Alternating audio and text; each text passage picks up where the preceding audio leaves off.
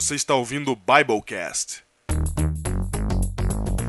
O podcast do site confissõespastorais.com.br.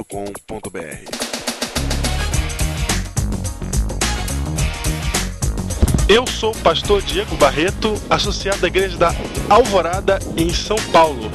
Eu sou o pastor José Flores Júnior, pastor distrital Parque Alvorada em Guarulhos. E nós estamos no Biblecast número 22. É, não, B. 22? 20, parte, Parte 2. parte 2, ou 20b. É, A Bíblia no Banco dos Réus, parte 2. Parte 2. E nós estamos aqui no Concílio Pastoral. Da União Central Brasileira, direto de Angra dos Reis Exato. para todo o Brasil que ouve o Biblecast. Isso.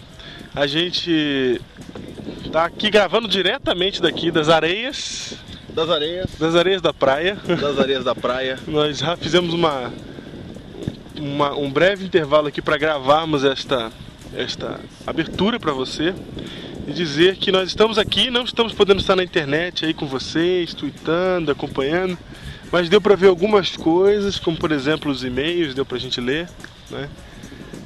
E é isso aí. Nós queremos, eu quero começar agradecendo o apoio de vocês, porque nós temos tido uma excelente é, audiência. né? O pessoal está vindo mesmo com força para ouvir o Biblecast, muitos downloads, e isso é muito bom. E estão respondendo, e-mails, comentando, tá legal demais. Então agradeço a todos vocês que estão participando, que estão divulgando, e principalmente aqueles que estão divulgando o Biblecast fora da internet.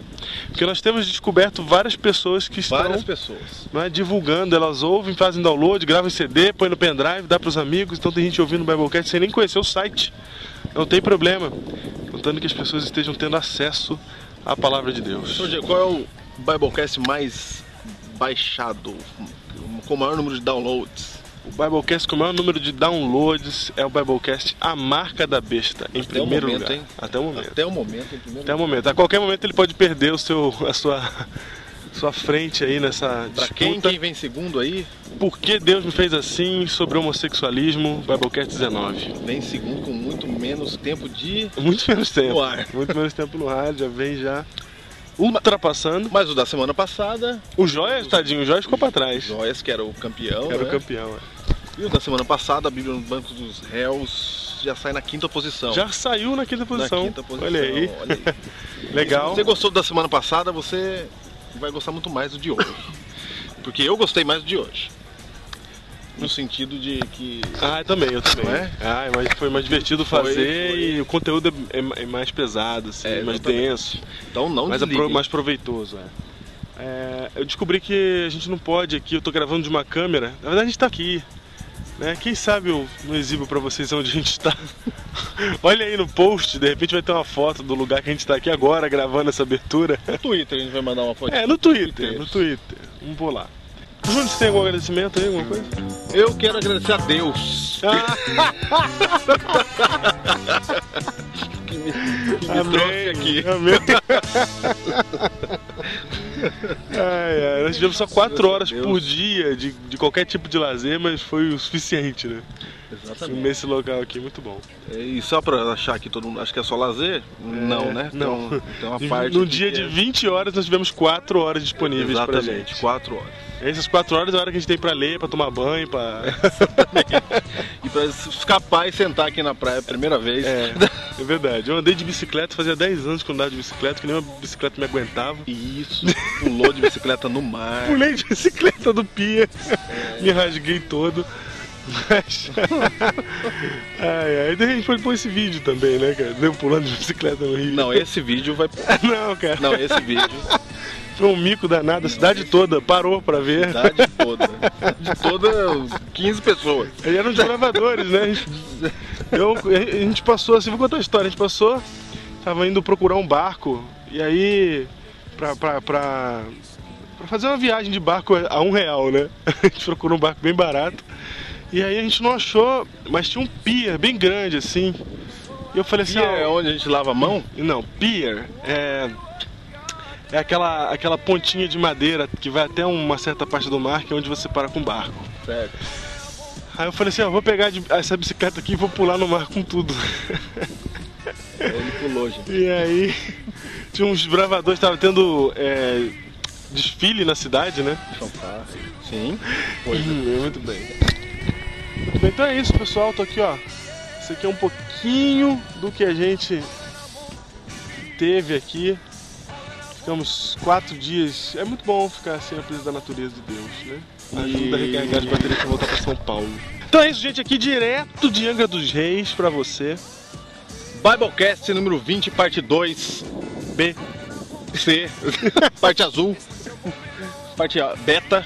E a gente espera que o vento dessa praia não tenha atrapalhado essa gravação. Porque a minha vida ele não atrapalha em nada.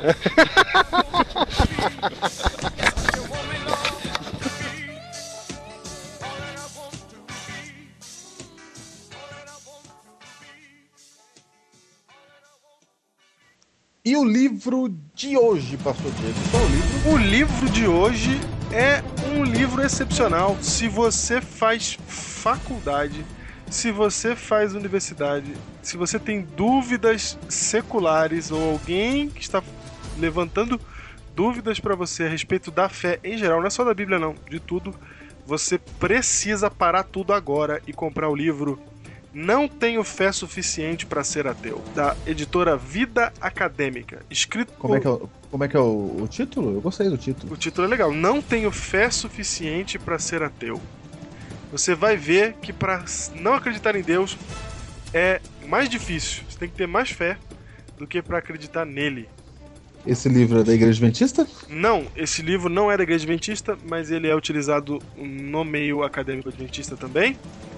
E ele é de dois autores que são monstros da apologética, são homens que defendem a fé há muitos anos escrevendo livros. O principal deles é Norman Geisler e o Frank Turek. Frank Turek e Norman Geisler são dois autores que se uniram para fazer esse livro Não Tenho Fé Suficiente para Ser Ateu. Ele é ele é pequeno assim, ele tem 300 e poucas páginas e ele é exaustivo. Você vai pegar ele quando você terminar, você vai ter certeza e você vai ter vai passar essa certeza para qualquer pessoa.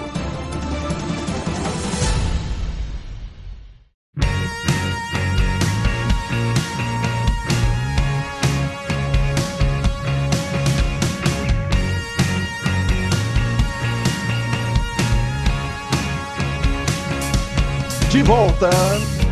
De volta para o nosso tema, a Bíblia no banco dos réus. Parte 2. B. De dois. Parte Whatever. Boa. beta. Começou. Parte preta. Foi. Ai, Piada, ante- piada antiga, piada interna. Piada... Antiga, Se você não é, ouviu ainda o Biblecast 3A e 3B, toma vergonha nessa cara, vai lá ouvir. Aí você vai ter. É duro. Muito bem. É, Voltando da onde paramos, né? Hoje nós vamos falar exatamente mais precisamente dos ataques que a Bíblia sofre. Vamos usar a ferramenta crítica textual para ver se a Bíblia suporta esses ataques, né? como nós falamos semana passada, crítica textual é a disciplina que pega as várias cópias dos manuscritos bíblicos Achados pela arqueologia. achados pela arqueologia, junta tudo e descobre o que que o profeta realmente escreveu. Será que isso é possível? Vamos ver. Vamos começar ter- respondendo as perguntas que ficaram para trás do Everton Amaral.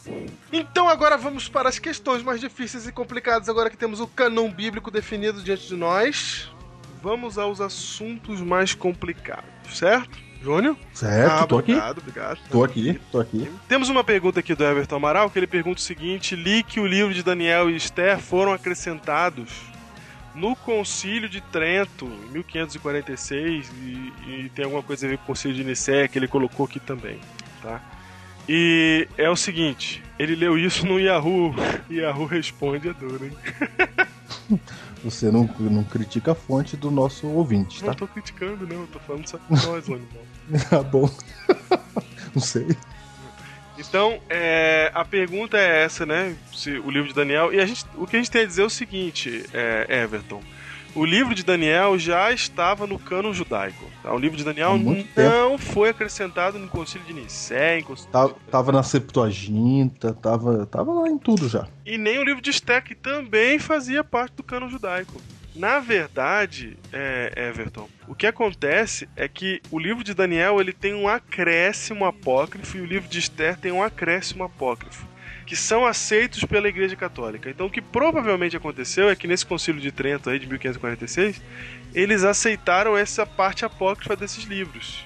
Não, e esse apócrifo foi Jerônimo que colocou na tradução da Vulgata Latina no quarto século. Ou seja, os apócrifos, esse acréscimo já estava lá. O concílio apenas ele bate um martelo de uma coisa que já está há muito tempo também, até na teologia deles. Exatamente. Então, o, o- no, no quarto século isso acontece. Então, o texto de Daniel e de Esté nunca, nunca tiveram esse conteúdo até o quarto século. Então, Jesus não, não, não, não- conhece esses acréscimos, certo? É, os, os apóstolos não conhecem esses acréscimos. Acréscimos eles surgem no ano 400, colocado por Jerônimo, que fez a tradução da, direto para a Vulgata, certo, Júnior? Direto do texto hebraico É, direto do texto hebraico, hebraico para a Vulgata Latina para o latim. É. que estava se tornando já a língua sagrada, né, da religião nessa época. Isso mesmo. Graças a Constantino em 320, por ali, ao redor de 320. Então, é, esse é interessante que o quarto século é muito próximo de Constantino e do fim da perseguição. É quando a igreja se institui de verdade, né? Na verdade, Constantino está no quarto século. Eu acho que é por isso que o Everton Amaral. É, não, sim, eu sei. É, eu quis dizer que é muito próximo, é que eles são. Desculpa, Ah, os são acontecimentos, né? Contemporâneos. É, os Exatamente. acontecimentos. O concílio, por isso que o Everton cita o concílio de Nicéia, porque o concílio de Nicéia acontece nesse período. Então, nesse período que o Jerônimo já passa esse Daniel, essa, esse trecho do espúrio de Daniel e de Esther para a Bíblia. Aí vem o concílio de Trento, como você disse, Júnior, e confirma essas coisas, certo? A pergunta que o Everton faz, a última aqui, que são, é uma série de perguntas, é: são esses os únicos valores utilizados para definir o cânon bíblico? 1. Um, o livro não poderia ter sido escrito fora do território de Israel. Não conheço este valor. A gente, nós lemos no Biblecast anterior, falando que a gente tem que fazer uma aberturinha para esse, hein? Tem e também pro fechamento pro outro. É verdade. Então não conheço o livro, não conheço esse, essa regra, hum, nunca ouvi falar nisso. O livro não poderia conter passagens ou textos em aramaico ou grego. Não, na verdade, essa regra aí é que o livro tinha que ter circulação geral. Regio- Sim. Geral, se fosse um livro Não, escrito não, mas lá, tá escrito lá aqui longe. que não poderia ter sido escrito fora do território de Israel. Isso aí não tem. Isso não, é uma regra. não é, não é uma regra, mas, por exemplo, se fosse escrito, Israel não estaria conhecendo. E aí provavelmente ia rejeitar. Surgiu lá longe, entendeu? ia demorar pra entrar. Ah, sim, o Evangelho dos Maias. É, por exemplo. Sei. O livro não poderia conter passagens ou textos em aramaico ou grego, mas apenas em hebraico. Isso também não procede porque o próprio Não, livro de Daniel tem aramaico, Tem, era O livro não poderia ter sido redigido após a época de Esdras, respondemos isso no Biblecast anterior, e o livro não poderia contradizer a lei de Moisés. Esse sim é certo. um valor válido para definir o cano bíblico, que é o valor da coerência também citado no Biblecast da semana passada. I'll answer the question.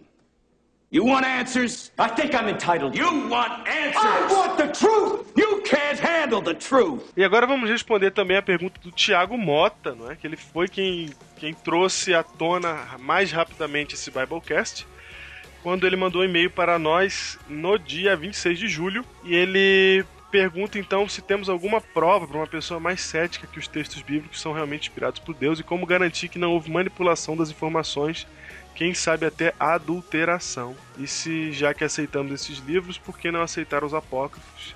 A gente já explicou isso no Biblecast semana passada, porque os apócrifos são textos que não passam nas regrinhas dos quatro, das quatro, os quatro testes bíblicos para colocar um livro no cano.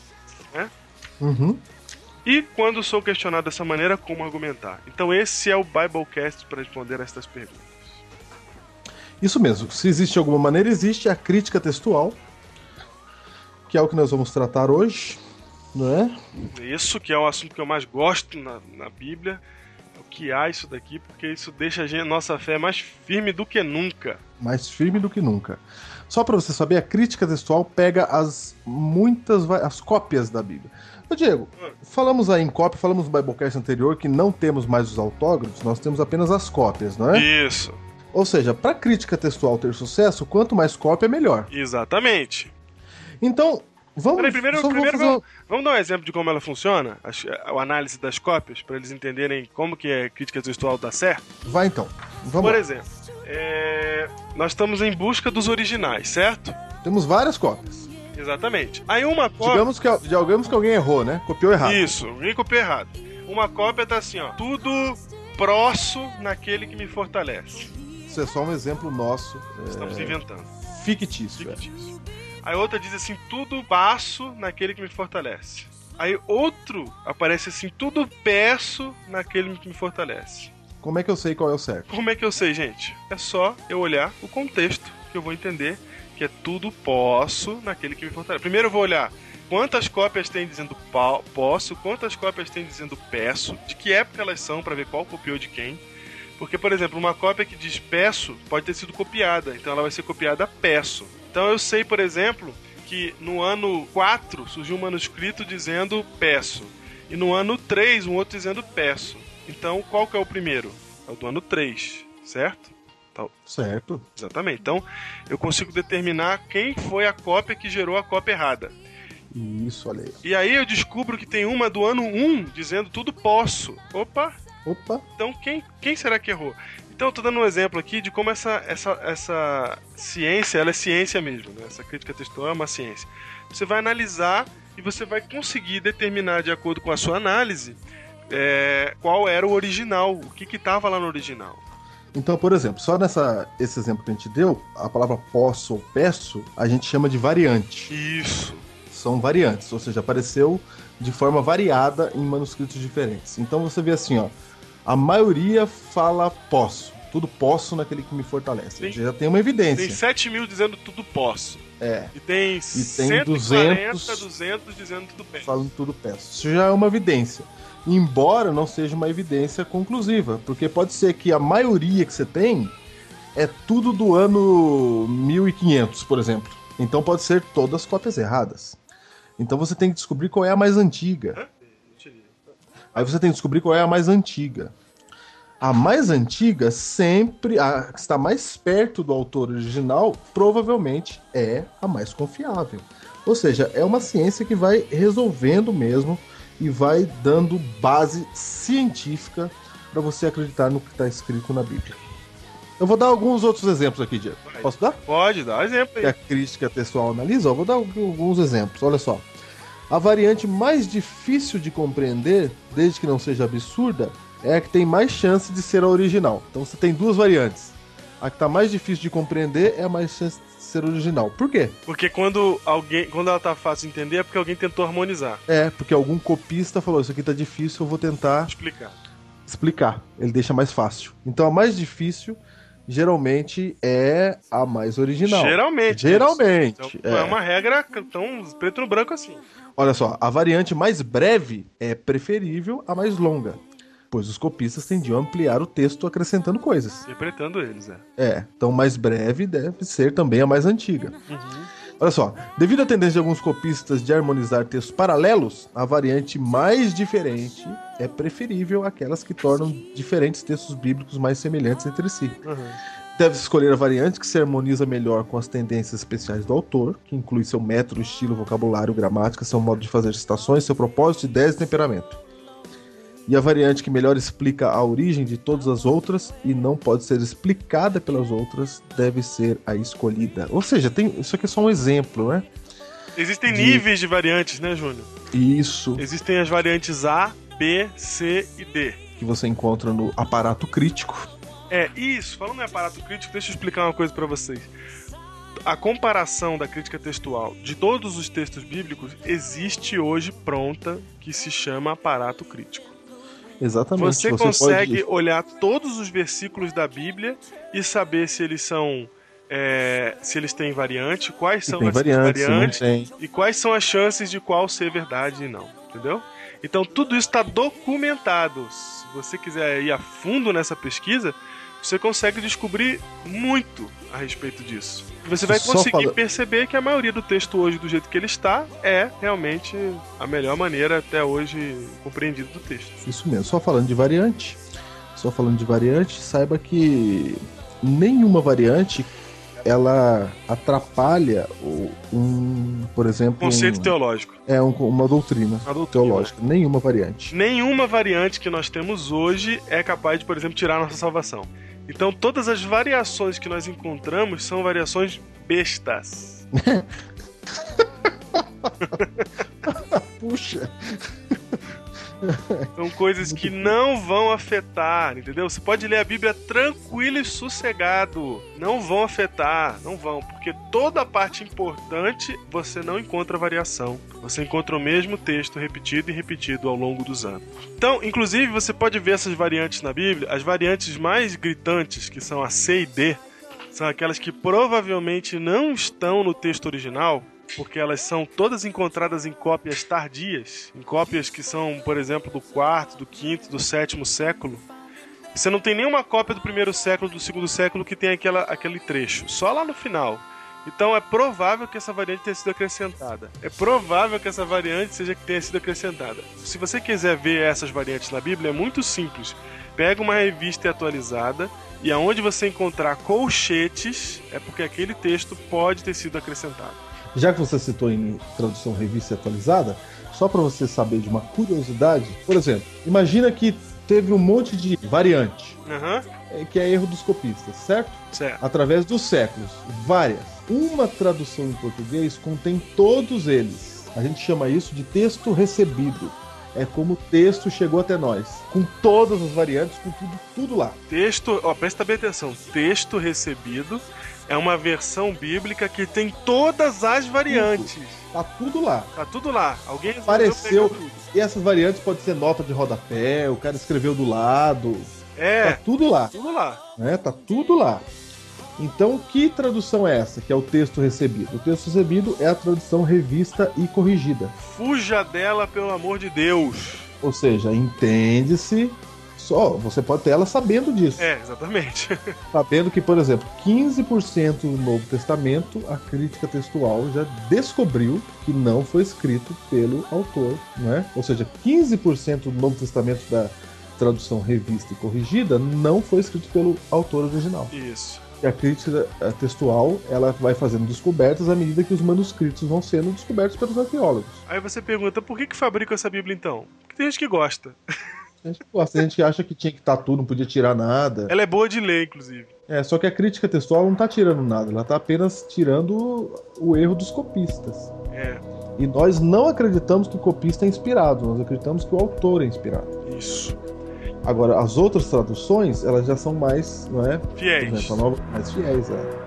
Nova versão internacional, a Bíblia de Jerusalém, elas já estão mais alinhadas com as descobertas da crítica textual. A revista é atualizada, que é a melhor que tem. Exato. Mas a- embora não seja muito boa pra leitura, assim, não é tão fácil, mas ela é a melhor que tem pra você estudar, pra você ler. Ah, só porque você falou a leitura não é fácil, só para você saber, essas Bíblias, elas estão traduzidas ao pé da letra, viu? Isso, Isso que às exatamente. vezes fica difícil. Traduz ao pé da letra as expressões, ela não traduz conceitos, ela traduz palavra por palavra. Ela não interpreta pra você.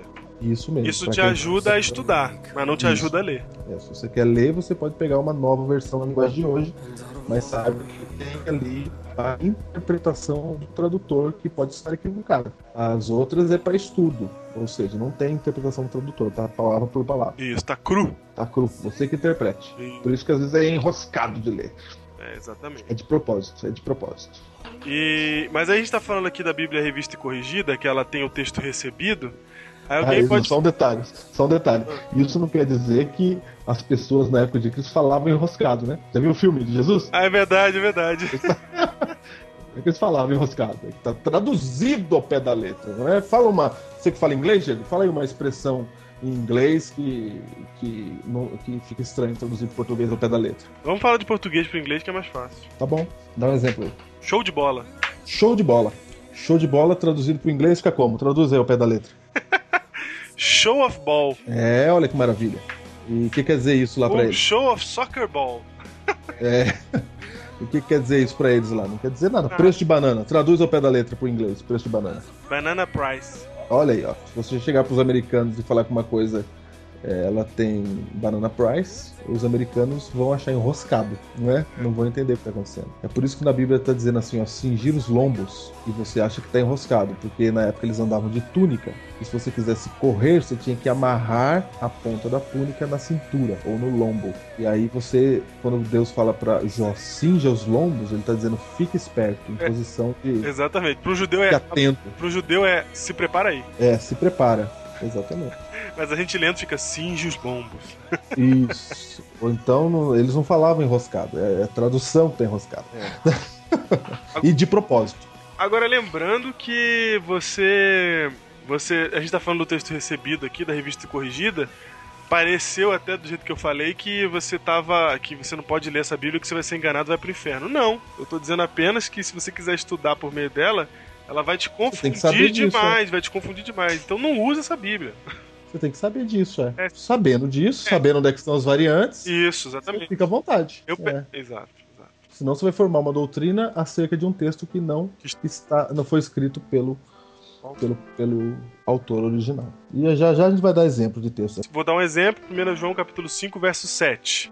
Pois há três que dão testemunho no céu. Agora já entrou o colchete. Isso. O Pai, a Palavra e o Espírito Santo. E estes três são um. E o verso 8 vai. E o verso 8 e 3 são os que testificam na terra, o Espírito, a água e o sangue. Então tá em colchete até a terra aí. Isso. Então o texto escrito por João não contém essa parte. Lá é assim, pois há três que dão testemunho. Dois pontos, o Espírito, a água e o sangue, e os três são unânimes num só propósito. Essa parte no céu, o Pai, a Palavra, o Espírito Santo, esses três são um, e os três são os que testificam na terra, não foi escrito por João. Até que fica estranho, né? Negócio no céu, três no céu, três na terra, coisa esquisita. Isso, isso foi um copista que acrescentou ali, né? Pra resolver o problema da trindade. É, exatamente, ele quis acrescentar. E aí, ele acrescentou esse texto aí. Então nós sabemos disso. Mas você tá vendo que não tá afetando a fé de ninguém? Não afeta a Exatamente. é. salvação de ninguém? Então, só para você saber, o texto recebido é a revista corrigida, que chegou até nós do texto. Aí a crítica textual foi estudando, estudando e foi melhorando as traduções bíblicas. É isso. I'll answer the question. You want answers? I think I'm entitled. You want answers? I want the truth! You can't handle the truth! Agora, um detalhe da crítica textual, Diego, é que, por exemplo, quanto mais manuscritos, melhor. Melhor, Eu quero exatamente. que você faça uma comparação entre a Bíblia e os livros da antiguidade. Tem, dá para fazer isso? Tá. Olha só. Por que, que quanto mais textos bíblicos você tem pra comparar, melhor? Mais chance você tem de achar a verdade, porque você tem uma gama de, de, de variações ou não variações, né? Então, se você vê várias cópias, você consegue determinar mais precisamente qual que era o, o texto original. Então é o seguinte, eu vou dar pra vocês aqui, tá? É, eu vou dar pra vocês aqui a documentação das 10 melhores peças da literatura clássica. Ou seja, quantos manuscritos tem essa literatura clássica? Isso, eu vou pegar a literatura clássica famosa, reconhecida por toda a ciência, e- eu vou comparar com a Bíblia. Então vamos lá. Pra você ter uma ideia, Homero, tem- nós temos 643 manuscritos de Homero. Ou seja, 643 manuscritos para você tentar descobrir se o que Homero escreveu É foi ele mesmo que escreveu. 643 cópias, certo? Certo. Bastante, hein? Isso. A cópia mais antiga que nós temos, ou seja, a mais próxima de Homero, está a 500 anos de Homero. Depois de Homero, né? Depois, então, Homero escreveu, passou 500 anos, e essa é a cópia mais antiga que a gente tem dessas 643. E aí eu pergunto, em 500 anos dá pra mudar muita coisa? Dá. Dá pra mudar, não dá? Só que os arqueólogos não descobriram nada nesses 500 anos, então não tem. Embora tenha 600 cópias, são cópias mais recentes, digamos assim, né? Isso, porque ne- nesse 500 anos de Homero até essa cópia tem um vácuo aí. Então, olha só, eu tô citando uma- um, um livro que não é, não é refutado, O que, que Homero escreveu, Diego? Só pra não é claro. atacado. Só pra você saber, Homero foi quem escreveu a Ilíada e a Odisseia. Isso, Que fala da guerra de Troia, certo? Tô certo ou errado? tá certo? Isso. Agora vamos lá, o segundo, a segunda obra mais bem documentada. Demóstenes. Demóstenes. Demóstenes nós temos 200 manuscritos, ou seja, 200 cópias. Só que a cópia mais antiga que nós temos de Demóstenes é, deixa eu ver aqui, Demóstenes que escreveu Filípicas a favor dos Ródios, a favor de Formion e etc. Oração da Coroa e etc. Isso. Demóstenes, nós temos o manuscrito mais antigo dos 200. Ele está a mil, Está 1400 anos de Demóstenes. depois de Demóstenes. Depois, Demóstenes Ou seja- morreu, passou 1400 anos e essa última cópia, não, e essa primeira cópia que nós temos, a mais antiga, é desse tempo. Ou seja, muita coisa pode ter acontecido em 1400 anos. Isso. E esta não é uma obra que é questionada porque temos 200 manuscritos e ninguém questiona que foi Demóstenes. Ninguém fala nada, é. Agora vamos lá. Platão. Platão. Opa, Platão. Só Platão. pra você ter uma ideia, muitas das nossas crenças hoje vêm de Platão. É, crenças, você fala na nossa cultura, né? Cultura, é. Exatamente. Muito bem. Platão. Alguém questiona Platão, gente? Não, ninguém. Alguém questiona Platão? Ninguém, né? Quantas cópias temos de Platão? Sete. Como assim? Sete cópias. 700? Não, sete cópias. Sete dúzias? Sete cópias. Sete milhas? Sete cópias. Apenas. Só sete? Só sete. De Platão? De Platão. E de Platão até a cópia mais antiga que nós temos, nós temos um vácuo de 1200 anos. Um De milênio, Platão até a primeira cópia? um milênio e dois séculos de distância de Platão está a Não, primeira entenda. cópia. Então veja só, Platão escreveu o livro dele, e aí você passa 1200 anos, não tem nada. A primeira cópia que a gente tem é 1200 anos depois de Platão. Exatamente. Essa é a mais próxima dele. A mais próxima dele está 1200 anos depois. E tem quantas? Sete. Eu espero que a Bíblia tenha pelo menos 200 cópias. Vamos lá. Vou terminar aqui rapidinho dando Heródoto. Espero que a Bíblia seja pelo menos as 500 anos, né? É, Exatamente. Heródoto Vai. 400, né? Porque 500 teve o, Ah, tá. o Homero. Eu quero ganhar do Homero. Ah, muito bem. É o seguinte: Heródoto, oito manuscritos, 1400 anos também. Depois dele. Tácito, 20 manuscritos, mil anos. César, opa, alguém duvida de César? 10 manuscritos, mil anos de distância, o mais antigo. E Plínio, Plínio, famoso historiador, 7 manuscritos, 750 anos de distância, o mais antigo. E ninguém questiona nada. E essas são as 10 obras, as 10 maiores obras clássicas, os 10 maiores autores das obras clássicas da literatura. Ou seja, crítica textual usa esse material para descobrir se o que eles es- escreveram foi escrito por eles mesmos. Exatamente. Tendo dito estas coisas, vamos olhar os manuscritos bíblicos. Quantas cópias nós temos para fazer comparação, Júnior? Vamos lá, vamos lá. Quantas cópias? Só para você lembrar, o que mais tinha aqui foi Homero com 643. Isso. E 1400 anos de distância, Exatamente. a maior e a menor 500 anos de distância, certo? Certo. Então vamos lá. Novo Testamento, nós temos 5.700 manuscritos gregos. Oi? 5.700 manuscritos gregos. Oi?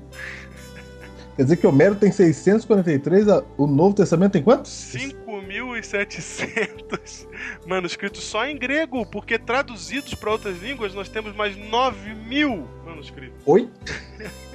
Quer Sabe dizer, e fora a citação de autores que citam a Bíblia. isso? Sabe quantas Bíblias completa com cânon inteiro a gente tem? Quantas? 15 mil cópias. Oi? 15 mil cópias.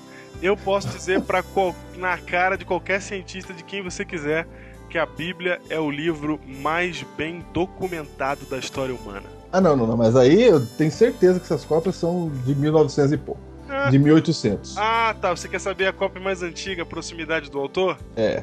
25 anos. Provavelmente explodindo no máximo 25 anos. É possível que seja até 10. Ai, o que que é isso, Diego? Então, chutando baixo, assim, querendo ser pessimista, só pra ninguém, nenhum cientista reclamar que a gente tá sendo é, parcial, né? Tendencioso. Tendencioso. Então a gente vai chutar um número mais alto. 25 anos de distância do autor. E eu quero contar a história de um desses manuscritos aí. Posso? Por favor, conta a história do cento e... Como é que é o número dele? 120? Não, P52. P52, P52. vai. Papiro 52. Papiro Vou contar a história de um dos manuscritos aí. O Papiro 52, não é? É um pequeno fragmento adquirido no Egito em 1920 pelo senhor Grenfell para a biblioteca John Highlands de Manchester. E é um pedacinho de papel bem pequeno, ele de papiro, né? Ele é 6,5 por 8,5 centímetros de tamanho e foi publicado e identificado em 1934. Ele contém parte de João 18, 31 a 33 de um lado e dois versículos de 37 e 38 do outro. uma forma escrita que pode ser atribuída ao início do século II, cerca de, do ano 130. É o mais antigo manuscrito de João conhecido atualmente. O cidadão Henry Gupp, bibliotecário de Holland, de 1900 a 1948, disse em exagero perdoável que ele deve ter sido escrito quando a tinta do autógrafo original mal estava seca. É, a gente sabe que essa, essa cópia ela foi feita enquanto os contemporâneos de João estavam vivos. Isso mesmo.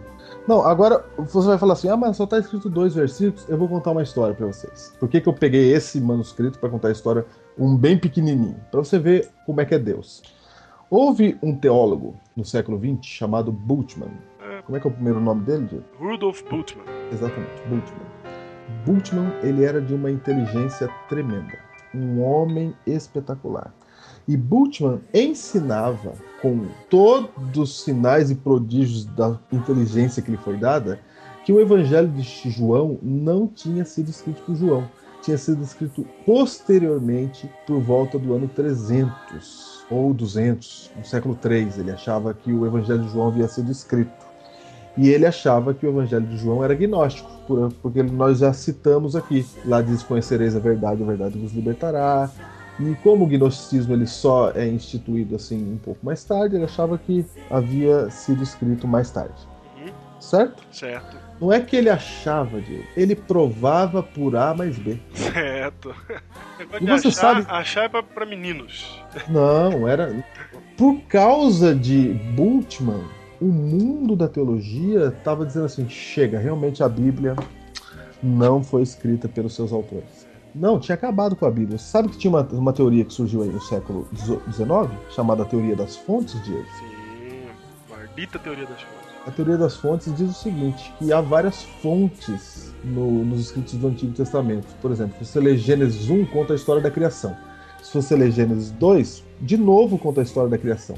Então eles entenderam que eram autores diferentes acrescentando coisas ao mesmo livro. Por exemplo, não foi seja, Moisés que fontes- escreveu o Gênesis. É, exatamente. Foi alguém que acrescentou fontes para criar a religião depois para adquirir. É, para oprimir o povo. Isso. Na, poder. pra falar a através verdade, da a ideia da teoria das fontes é que Davi convocou uma série de sábios e falou assim: ó, escreve aí umas coisas de religião aí, que a gente vai inventar uma religião pra controlar o povo. E aí eles iam escrevendo e ia surgindo problemas e eles iam acrescentando fontes. E você pode Existem achar que isso é um absurdo, mas acontece que hoje em dia a teologia é, científica acadêmica ela vai por esse caminho, sabia? Ela acha que foi tudo inventado. Tudo inventado. Se você for estudar, por exemplo, em Tübingen, É. na Áustria, se você for estudar em Harvard teologia, se você for estudar em Oxford teologia, se você for estudar teologia aqui na Mackenzie, É. você vai, Você vai aprender teoria das você fontes. vai aprender teoria das fontes, você vai aprender exatamente isso. Resumindo, a teoria das fontes diz que a Bíblia Destrói a fé. acaba com a fé, ou seja, não, não havia milagres, não havia nada. É apenas um compêndio. As histórias foram inventadas para manipular as pessoas. Isso.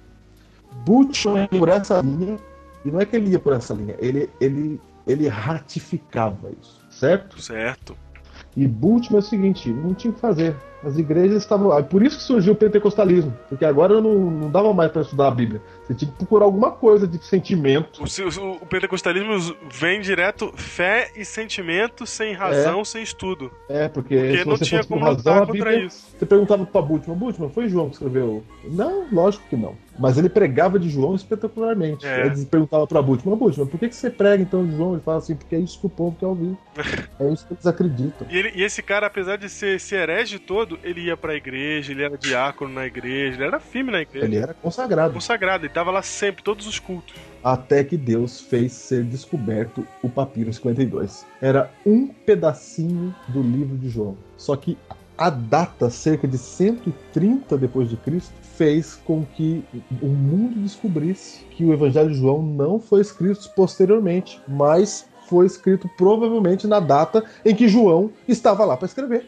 Olha só, Olha só, esse papirozinho devolveu para João a autoria de João. E tudo que Bultmann escreveu pode ser jogado no lixo.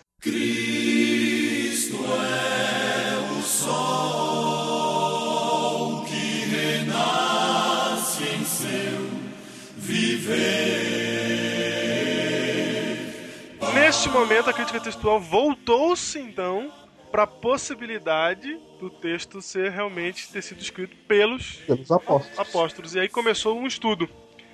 Um estudo que eu quero mostrar para você que, no que resultou. Eu quero começar dizendo o seguinte: algumas pessoas podem pensar assim, ah, mas a gente não tem os textos originais, né? Deus podia ter preservado os textos originais. Primeira coisa, se Deus. Deus é muito sábio. Ele não preservou os textos originais por uma- três boas razões. Primeiro, que ele ia ser idolatrado. Segundo, que ninguém. Não Deus é ser idolatrado. Não, o texto, o texto seria idolatrado, né? Segundo, que quando você não pega, não tem um texto original, não tem uma base de tudo, você tem cópias, então ninguém mais é capaz de destruir a Bíblia.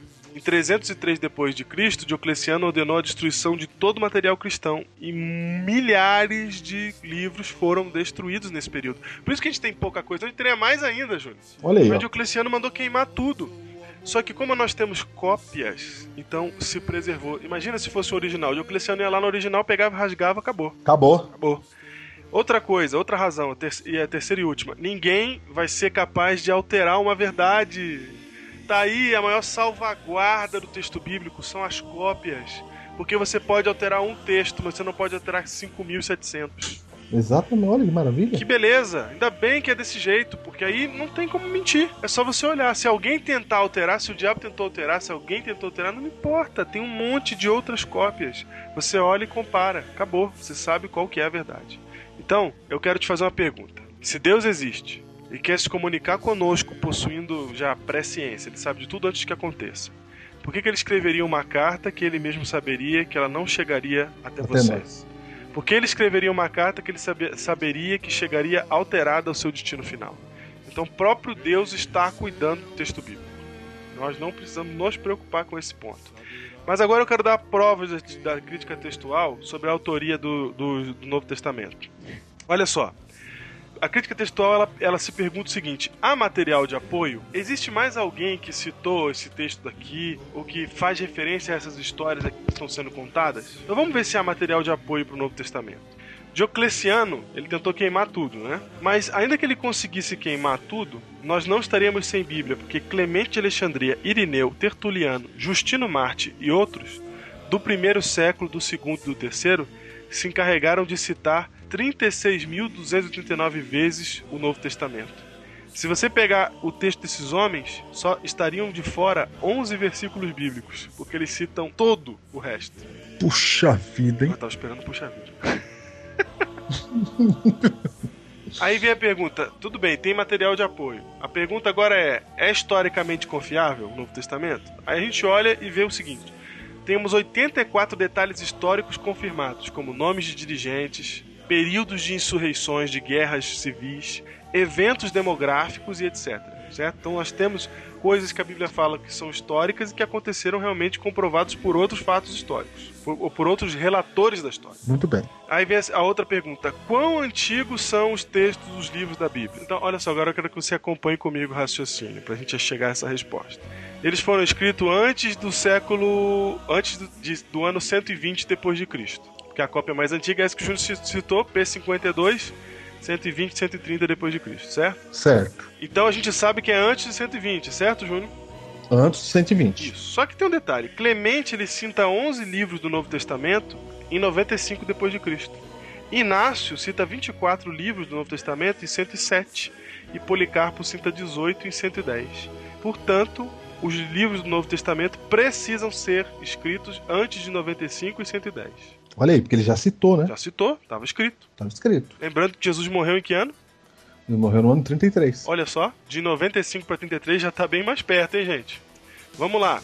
O Novo Testamento, gente, foi escrito antes de 70 depois de Cristo, porque não cita a destruição de Jerusalém e fala como se a cidade ainda estivesse de pé.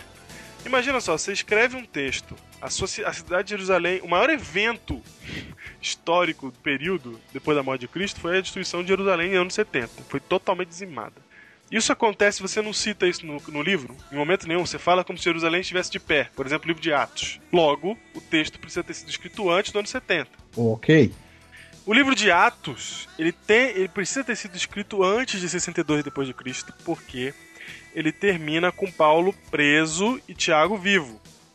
E a gente sabe que Paulo, ele foi morto em 68 depois de Cristo, porque Clemente de Roma é, registrou a morte dele em 68. Flávio Joséfo registra a morte de Tiago em 62 depois de Cristo. Então, não faz sentido que um livro, o livro de Atos, que espe especificamente conta a história dos apóstolos e, e de Paulo, termine a história com Paulo preso e Tiago vivo se eles já tivessem morrido. É o mesmo que hoje Certo. Nós escrevemos a história de Martin Luther King. Escrevemos hoje a história dele e não contamos que ele morreu. Não faz sentido, não é? Vamos, vou contar aqui a história de Martin Luther King. E não conta que morreu. E não conto que ele morreu, certo? Então, seja, um livro que só não conta que pessoas importantes, protagonistas, não morreram se realmente não tinha morrido ainda. exatamente. Certo? Então, Martin Luther King ele ganha o Prêmio Nobel da Paz em 1964. Se você escreve um livro sobre ele nessa data ou em 65, você vai terminar com ele vivo. Mas se você escrever um livro sobre ele em 69, um ano depois que ele morreu, não tem como você não terminar o livro dizendo que esse cara não morreu. Então é o caso. Tiago e, e, e Paulo, como você bem disse, são protagonistas. E eles não são citados como mortos porque realmente não estavam mortos na época que o, o livro de Atos foi finalizado. Então, portanto, o livro de Atos precisa ter sido escrito antes de 62 depois de Cristo. Por fim, estudiosos, incluindo os mais céticos, concordam que os textos do Novo Testamento foram escritos entre as décadas de 40 e 50 depois de Cristo. E agora eu vou citar homens ateus, homens que não creem na Bíblia. John A. T. Robinson, autor do movimento A Morte de Deus e do livro Redating the New Testament, assume entre os anos 40 e 65 depois de Cristo. William F. Albright, William F. Albright, abre aspas, ele diz: Abre aspas. já podemos dizer enfaticamente que não há mais nenhuma base sólida para considerar que algum livro do Novo Testamento tenha sido escrito depois dos anos 80 depois de Cristo. Isso tudo depois que o P52 veio à tona. Exatamente. Por que que isso é importante, você pode perguntar. Bom, se um texto ele é amplamente, amplamente divulgado em seu, no seu período contemporâneo, como a gente falou aqui já, e aceito, ele é confirmado, ok? Por exemplo, 1 Coríntios 15, 3 a 8. Leia aí. Antes de tudo, vos entreguei, vos entreguei o que também recebi. Que Cristo morreu pelos nossos pecados, segundo as Escrituras, e que foi sepultado e ressuscitou ao terceiro dia, segundo as Escrituras. E apareceu a Cefa, e depois aos doze, depois foi visto por mais de 500 irmãos de uma só vez, dos quais a maioria sobrevive até agora, Opa. porém alguns já dormem. Olha só! Opa! Olha só, Paulo dando testemunho e mandando você ir atrás. Ele fala assim: olha, Jesus, ele morreu, ressuscitou, e ele já apareceu para Pedro, Cefas no caso, apareceu para mais para todos os seus discípulos, e apareceu para mais de 500 pessoas num único dia, numa num único momento. Todas essas Único pessoas momento. viram a Cristo e elas estão vivas até hoje, uma boa parte. Algumas já dormiram, algumas já morreram. Mas uma boa parte está viva. Por que Paulo está dizendo isso? Ele está falando assim: olha, se você duvida de mim, vai lá confirmar. Então Paulo não está Vai lá colocando. agora. Vai lá agora, vai lá, pergunta lá se seu pai viu, se tua tia viu, se teu tio não, tá, não tava nesse grupo aí. Vai lá ver. Mais de 500, Vamos lembrar que 500 pessoas há dois mil anos atrás é mais gente do que é, É hoje. uma multidão. É mais gente do que é, É uma hoje. multidão. Ainda mais em termos né, de, de, de Oriente Médio, Jerusalém e tal. A cidade Isso, a gente é sabe que uma não era multidão. muito grande comparada com a de hoje, né? Então, 500 pessoas na época era gente pra danar. Aí ele fala assim, ó. Esse pessoal tava tudo vivo. Então, é, o fato desse texto ter sido escrito muito próximo da- dos fatos terem acontecido, por exemplo, no período desse de Jesus morreu em 84. Se o, livro, o primeiro livro foi escrito em 40, você tem aí seis anos de distância. É a mesma geração que tá lendo e que viveu os fatos. A galera que cuspiu Jesus, a galera que tava lá, que viu ele, ele carregando a cruz, que viu ele operando milagres, esses viram o texto do Novo Testamento. Ou seja, se fosse mentira, dava pra saber. É, agora não dá pra saber, por exemplo, se o livro que nós temos de Platão é realmente Platão, porque há uma distância de 1200 anos. Não dá pra saber se o que Heródoto escreveu realmente foi Heródoto que escreveu. Então essas coisas são muito mais duvidosas do que o texto bíblico. Eu creio no texto bíblico não é porque eu tenho fé só. Não é porque eu nasci na igreja. Nada disso. Eu creio porque é o livro mais bem documentado. Eu não consigo duvidar dele. Eu já tentei, tô, tô tentando, não consigo duvidar dele. Não, graças a Deus. Graças a Deus, graças a Deus. Até quem não gosta, até quem é contra, não consegue questionar o texto do Novo Testamento. Pastor Rodrigo Silva, ele foi fazer uma, uma apresentação num encontro do Jesus histórico na faculdade, na Universidade Federal do Rio de Janeiro. E eu fui com ele na época que estava fazendo teologia. Fui com ele para lá e lá ele fez a sua palestra e o principal palestrante era o Dr. John Dominic Crossan, eu acho. Se eu não me engano é John. Do Dominic Crossan eu tenho certeza. Que é o historiador a respeito de Cristo mais famoso da atualidade. E ele não é um religioso. Ele acredita no Cristo histórico. E é engraçado que eles fazem uma religião secular utilizando o texto do Novo Testamento na íntegra. Eles não duvidam do texto. Eu vi um monte de gente lá que não acreditava em Jesus, o Jesus da fé, né? não acreditava que Jesus era filho de Deus, nada disso. Uhum. Acreditava que Jesus era um sábio. Mas eu vi esses caras lá, essas pessoas subindo lá, esses professores de universidade de Porto Alegre, etc., fazendo discursos contra a fé, mas usando o texto do Novo Testamento que eles não conseguem refutar. Cientificamente, não tem ninguém consiga refutar o texto bíblico. Nem dizer que ele foi alterado, porque temos cópias suficientes para mostrar que isso não aconteceu, e nem dizer que ele não é Então, verídico. Então, se há alguma dúvida, hum, essa dúvida não está naquilo que está escrito na Bíblia. O que, está, o que chegou até nós é a palavra escrita pelos apóstolos mesmo. É, exatamente. Isso não tem jeito. Não tem, não tem até escapar dessa- tentou, dessa- mas não deu jeito. I'll answer the question. You want answers? I think I'm entitled. You want answers? I want the truth! You can't handle the truth! Aí a pergunta é, beleza, temos tudo isso sobre o Novo Testamento, tá tudo documentado, ru, maravilha, e o Antigo Testamento? Por que, que a gente deu tanta ênfase no Novo Testamento e não deu no Antigo? Porque eu queria deixar a cereja do bolo no final. Porque o Antigo, primeiro que eu posso já até de uma maneira sem graça estragar a brincadeira para aqueles que têm fé, já falando imediatamente, olha, o Antigo se confirma porque Cristo utilizou o Antigo. Pronto. Para alguns isso basta. Mas vamos agora para a crítica textual, Júnior. Você sabe Na que o, o, o manuscrito mais antigo do Antigo. Do Antigo. É estranho, né? O mais antigo do Velho Testamento. a gente até pouco tempo atrás, até o, o século passado, né? Olha, nós estamos velhos mesmo, hein, Diego? nós estamos velhos, rapaz. Nossa, tô dando um novo século. já. 1949 virou século passado. Ai, meu Deus do céu. 47, né? É. Década de 40. Isso. Ah, Então, até a década de 40, o manuscrito mais antigo que nós tínhamos era do 15 século, não é? Do Antigo Testamento. Pera aí que eu vou dizer aqui. Bom, importante saber que o mais antigo que nós tínhamos era muito novo. Era pra. Muito recente. Muito recente, é. Era manuscrito mais antigo do, do, do Velho Testamento que nós tínhamos, se eu não me engano, era do 15 século, mas não gravem essa informação porque eu posso estar errado. Eu tenho certeza que é depois do século X. Então é muito absurdo, né? Você tem um negócio que 15 século é 1400. A gente tem agora mil, mil, no ano 1400 depois de Cristo, a cópia mais antiga do Antigo Testamento que foi escrito até 400 anos antes de Cristo. Isso dá uma distância aí de, no mínimo, de 1800 anos, né? Uma Nós estaríamos igual Platão. igual Platão, é. Estaremos bem mal de, de crítica textual. Até que, um dia, né? Sim. a 12 quilômetros de Jericó, no noroeste do Mar Morto, a 22 quilômetros de Jerusalém. Um menino, menino, de 13 anos, com as suas seus cabritinhos, era um nômade. Ele resolve jogar uma pedra numa das cavernas que tem naquela região, que é uma região montanhosa cheia de cavernas, né? Desde a época da Bíblia ela é cheia de cavernas.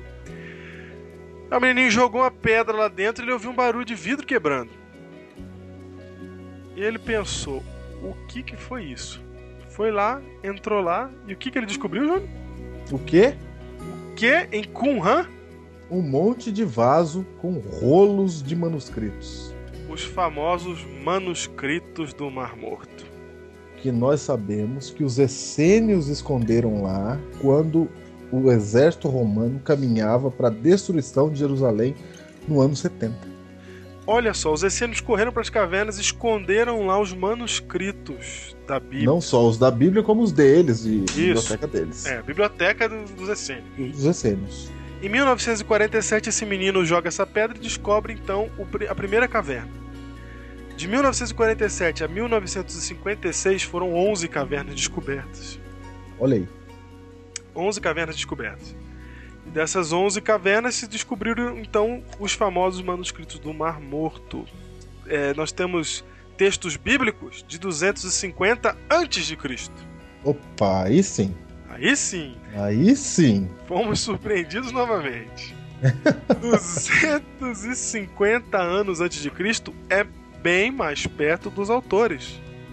Você pode dizer que a descoberta dos rolos Mar Morto foram aí um dos maiores acontecimentos arqueológicos do século XX. É verdade, do século XX. Professor Júlio Barreira, membro da equipe internacional de editores dos rolos do Mar Morto, declarou o seguinte, aspas, o rolo de Isaías de Qumran fornece prova irrefutável de que a transmissão do texto bíblico durante um período de mais de mil anos pelas mãos de copistas judeus foi extremamente fiel e cuidadosa. Olha aí. Olha aí. Porque sabe o que, que aconteceu, Júnior? Descobriram que o texto escrito no mar, do Mar Morto, do Mar Morto né, o, trecho, o trecho bíblico que lá estava escrito, era exatamente idêntico à cópia que nós tínhamos mais recente, que era do século X, por exemplo, do século XV, que ele fala aqui mil anos, então provavelmente por aí. Século X, século IX. Era idêntico. Idêntico. E era idêntico não, Ou seja- era melhor do que as cópias do Novo Testamento, Quando falamos idêntico, é sem variante nenhuma. sem variante nenhuma. Era como Xerox. E aí a gente descobriu como é que os judeus faziam a cópia dos manuscritos. Como é que eles faziam? Quem Ah. fazia eram os escribas. Os escribas. Era um, era um ato sagrado copiar a Bíblia. Os escribas eram conhecidos como contadores. Porque eles contavam as letras. Exatamente. Esse é que é o genial da história. Eles escreviam, iam copiando. Quando terminava a primeira linha da cópia, o escriba parava e contava as letras para ver se estava igual ao do original. E assim ele ia linha por linha até chegar aí- à metade. E aí ele encontrava a, meta- a letra que estava no meio de cada linha, como referência. Isso. E quando ele chegava na metade do texto, ele refazia tudo de, as contas para ver se estava certo. Todas as contas. E aí, depois que ele terminava a página, ele refazia todas as contas para saber se ele não tinha errado nada. E ele achava a letra que ficava exatamente no meio da página. Exatamente. Se houvesse um erro, Ele rasgava tudo e fazia de e começava de novo.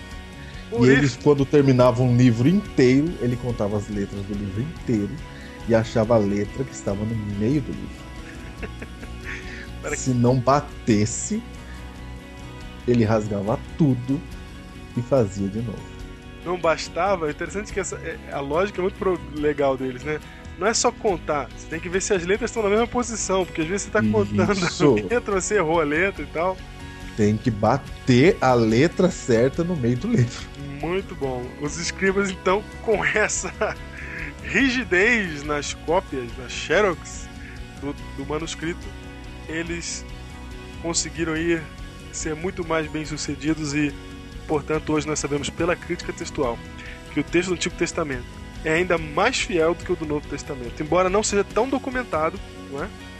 Mas as poucas evidências que temos são suficientes para mostrar que a fidelidade dele é Ou irrefutável. seja, porque numa diferença de mil anos, você encontrar sem variante, Sim. para tudo. Para, né? Chega, Para, chega. para tudo. I'll answer the question. You want answers? I think I'm entitled. You want answers? I want the truth! You can't handle the truth! Muito bem. Como se não bastasse tudo isso, Ju, além de todas essas evidências que nós temos racionais e científicas, há uma evidência que pega o Antigo Testamento e o Novo Testamento ao mesmo tempo e que para mim é a razão definitiva da minha crença bíblica. Se chama profecia. Porque Claro. Independente do que a gente pensa, vamos, pegar a crítica textual e jogar fora. Vamos pegar a razão que a gente até agora discutiu e aprendeu jogar fora. E vamos ficar com uma coisa. Há muitos anos atrás, o livro bíblico falou sobre coisas que iam acontecer no futuro que aconteceram, que era impossível do- de qualquer pessoa prever. Para mim, essa é a maior amostra da inspiração bíblica. E para você ter uma ideia, agora vamos pegar isso e misturar também com, com a ciência, já que a gente veio falando de ciência. Eu quero contar para vocês a história de Peter Stoner.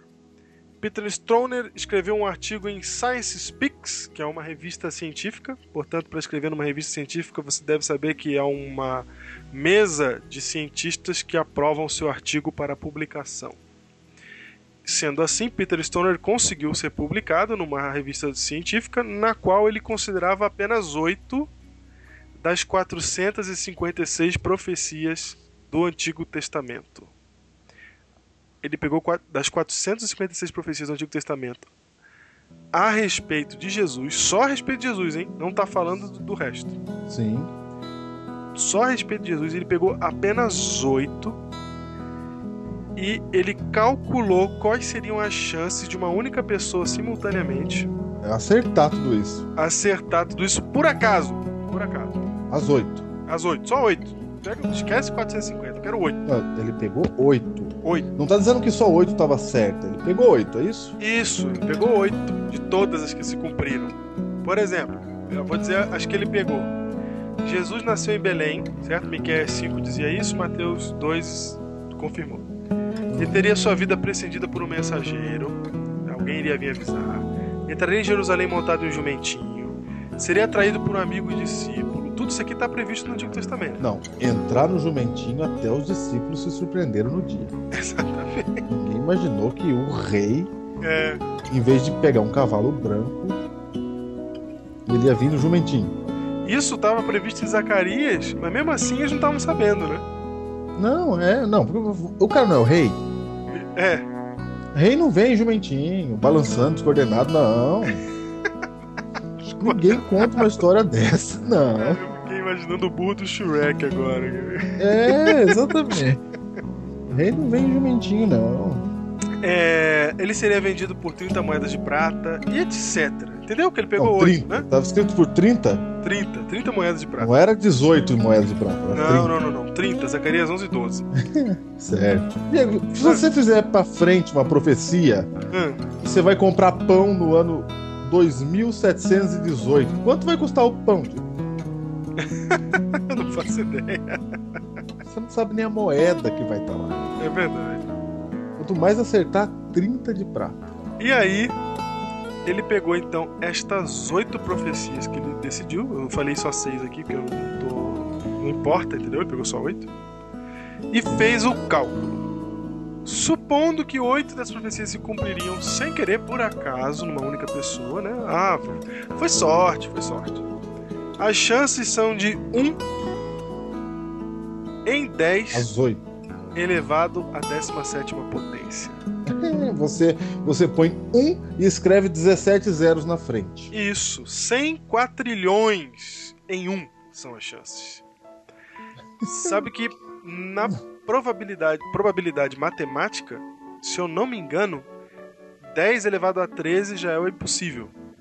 Não, só pra você saber, um avião cair na sua cabeça é 1 em 20 mil. É 1 em 20 mil, pro avião cair na sua cabeça. É, exatamente. Olha só, esse daqui é 1 em 100 quatrilhões. Um meteoro também. Um meteoro também. 1 em 20 mil. Olha só, marca. aí, aí para dar um exemplo, pra explicar pra você o que que é 100 quatrilhões, a gente não sabe o que é 100 quatrilhões, né, Júlio? Não. Então, para explicar, ele falou o seguinte: marca-se uma moeda de 25 centavos, espalha-se os 100 quatrilhões em moeda de 25 centavos sobre todo o estado do Texas. Vai dar mais ou menos 60 centímetros de moeda de altura em todo o estado do Texas. Aí você pede para alguém vendado embaralhar e procurar a moeda marcada. Vendado. É vendado. Achou? Ó, se você acredita que vai achar, você é louco, viu? Não, é impossível acontecer.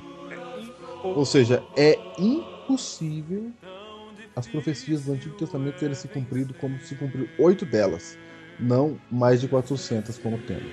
Exatamente. Então, meu amigo, eu não sei se você está entendendo o que a gente está tentando falar aqui. Você pode duvidar de várias coisas. Você pode achar que Deus não existe, você pode achar o que você quiser. Mas você não pode duvidar de que o que está escrito aqui foi realmente escrito pelos profetas da Bíblia. Aí não dá. Nós temos mais do que evidências de que, do que, é, de que a Bíblia, que está na minha na sua mão, é aquilo que os apóstolos que Cristo queria que chegasse na nossa mão. Evidências de fé e evidências de ciência, de razão.